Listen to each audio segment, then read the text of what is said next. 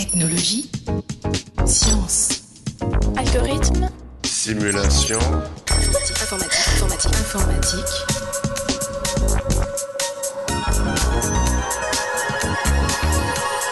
Tech- tech- Technologie. Chers auditeurs et auditrices, bienvenue dans ce 87e épisode du podcast Interstice. Nous entendons régulièrement parler des supercalculateurs, ces machines surpuissantes dotées de plusieurs dizaines de milliers de processeurs qui sont devenus indispensables dans de nombreux domaines scientifiques notamment. Mais saviez-vous que des erreurs se produisent constamment dans ces superordinateurs? Pour en discuter, nous recevons Anne Benoît, maîtresse de conférence au sein du laboratoire de l'informatique du parallélisme de l'ENS Lyon. Anne Benoît, bonjour. Bonjour. Aujourd'hui, ce n'est pas moins d'une à deux pannes par jour qu'on peut observer sur certains supercalculateurs. Comment cela se fait-il? Pour comprendre pourquoi tant de pannes sont observées, je vais vous expliquer rapidement comment on modélise le taux de panne et ce que signifie en fait avoir des pannes. Donc en fait, on s'intéresse au temps moyen entre deux fautes, appelé le MTBF pour Mean Time Between Failures. Par exemple, si vous avez votre ordinateur personnel, on peut imaginer qu'il va y avoir une panne tous les 10 ans parce que c'est des machines relativement fiables. Mettons-nous dans un contexte un petit peu moins optimiste où on va avoir une panne chaque année sur un processeur. Maintenant, si à la place d'avoir un processeur, on en a 12, on se rend compte intuitivement qu'au lieu d'avoir une panne chaque année, donc un MTBF de 1 an, on va avoir un MTBF de 1 an divisé par 12, donc un MTBF de 1 mois. Étant donné qu'on a 12 processeurs, on va se retrouver à avoir une panne par mois au lieu d'avoir une panne par an. Pour formaliser un petit peu tout ça, si on a une plateforme avec P processeurs qui ont toutes le même MTBF, qui était de 1 an dans notre exemple, on peut démontrer mathématiquement que le MTBF de la plateforme correspond au MTBF individuel divisé par P, ce qui nous fait passer de 1 an à 1 mois, avec 12 processeurs. Alors maintenant, vous voyez que les supercalculateurs actuels ont des dizaines de milliers de processeurs, et donc on se retrouve avec un MTBF pour la plateforme de l'ordre de quelques heures, à la place des années pour un seul processeur. Donc, cela explique le fait que vous pouvez observer plusieurs pannes par jour sur les supercalculateurs actuels. Si j'ai bien compris, vous cherchez donc à faire face à ces erreurs dans les supercalculateurs. Vous vous intéressez en particulier à la problématique de la tolérance aux pannes. En quoi cela consiste exactement? Les applications qui tournent sur les supercalculateurs durent plusieurs jours. Il est donc très peu probable qu'une application se termine sans rencontrer de panne. La tolérance aux pannes, ou résilience, ça consiste à ajouter des mécanismes afin de s'assurer d'une exécution correcte. Il y a deux principaux mécanismes qui peuvent être utilisés. Le plus courant est ce qu'on appelle la technique de checkpoint restart. Ça consiste à prendre des points de sauvegarde. Donc régulièrement, on va sauvegarder l'état de notre application. Comme ça, quand une panne frappe l'un des processeurs, on peut récupérer l'état avant la panne et repartir à partir de là. Donc entre deux pannes, on va pouvoir progresser. Une autre technique qui peut être utilisée consiste à répliquer le travail.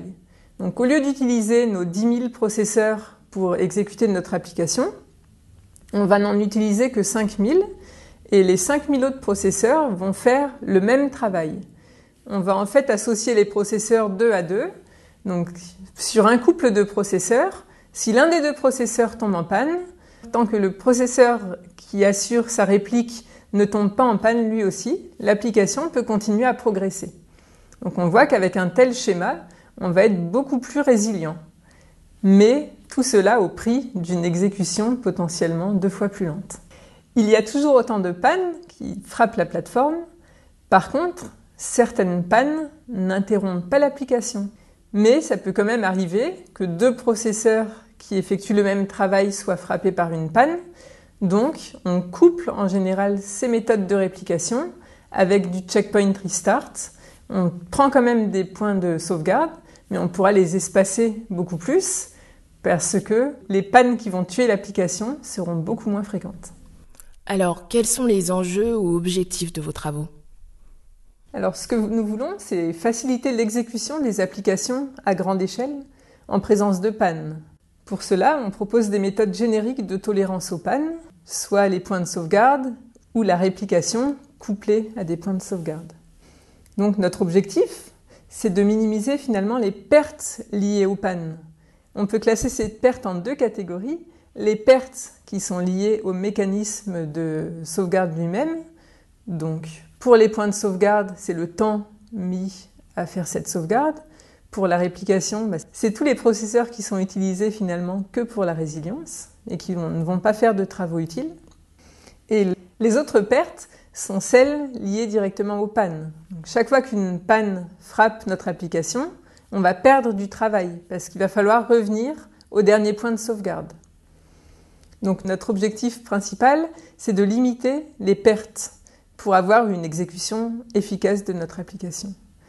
Et pour limiter les pertes, du coup, on va être amené à décider à quelle fréquence, à quel intervalle on doit sauvegarder. Donc si la sauvegarde prend 3 minutes par exemple, et que vous avez une panne tous les 3 jours en moyenne, faut-il sauvegarder toutes les 4 heures? Si vous sauvegardez toutes les 4 heures, en moyenne, quand une panne frappera, vous aurez perdu 2 heures de travail, ce qui n'est pas négligeable. Peut-être vous préférez sauvegarder toutes les demi-heures, mais à ce moment-là, vous allez perdre 3 minutes chaque demi-heure.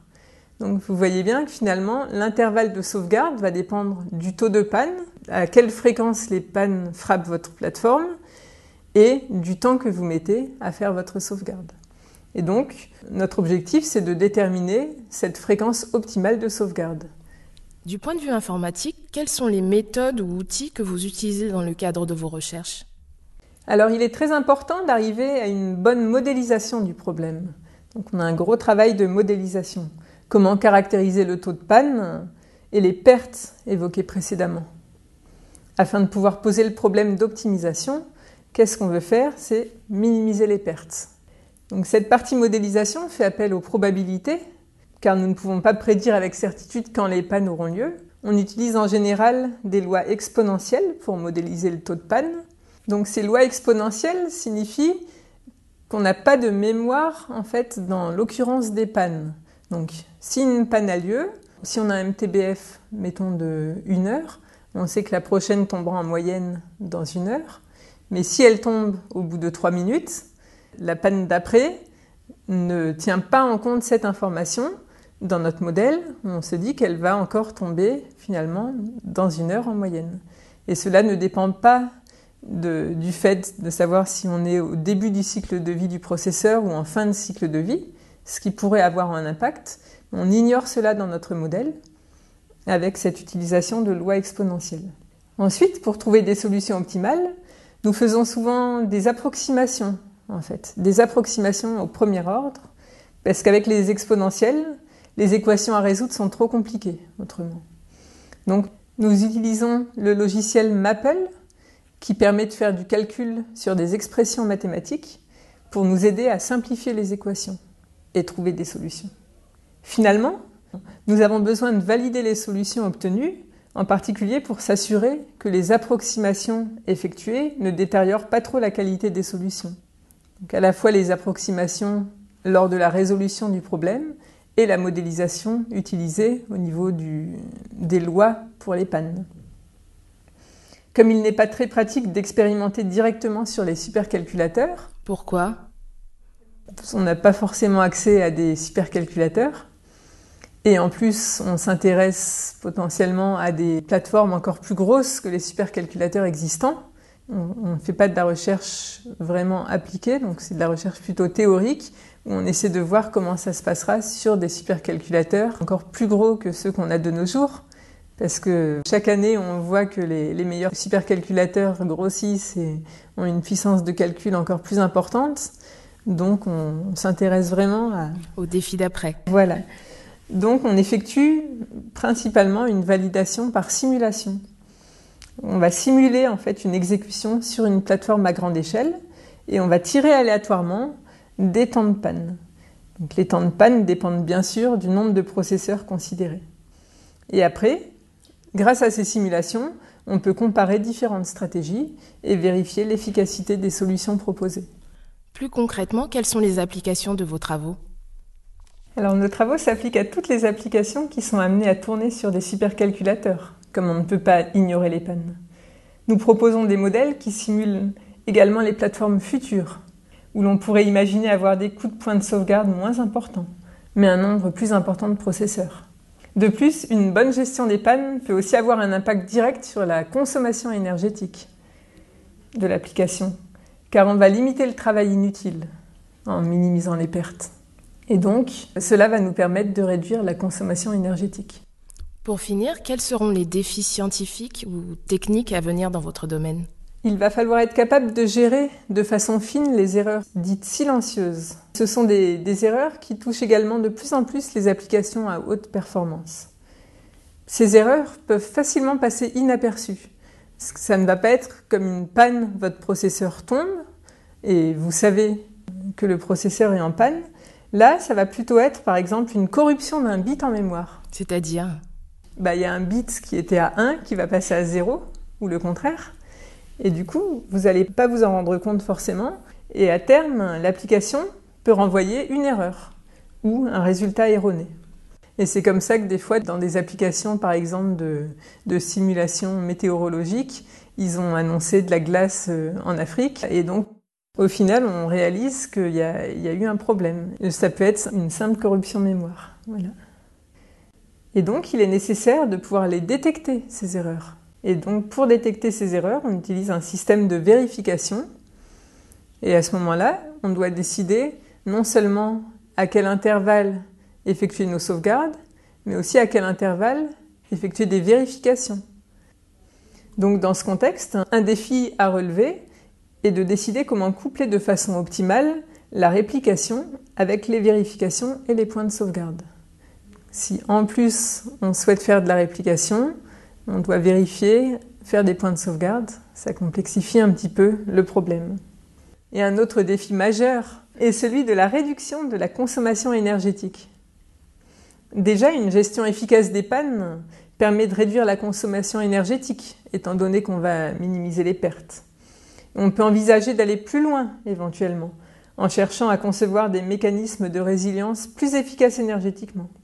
Donc on pourrait par exemple exploiter le fait que les processeurs de nos jours ont la possibilité de tourner à différentes vitesses. Donc on peut ralentir un processeur, ce qui va nous permettre de gagner beaucoup en énergie.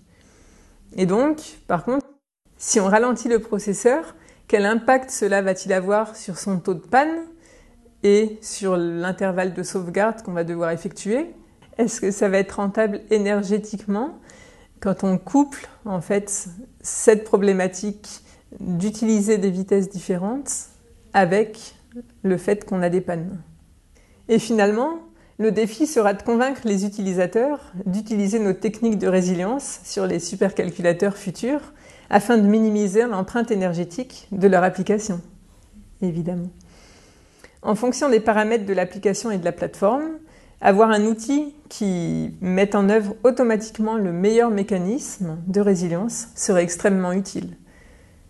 Il y a donc encore plein de problèmes ouverts dans ce domaine et comment utiliser la réplication de façon intelligente et pour la rendre efficace, c'est vraiment des pistes de recherche en cours passionnantes. Anne Benoît, merci d'avoir accepté cet entretien. Chers auditeurs et auditrices, à la prochaine et n'oubliez pas les sciences du numérique sur Interstice.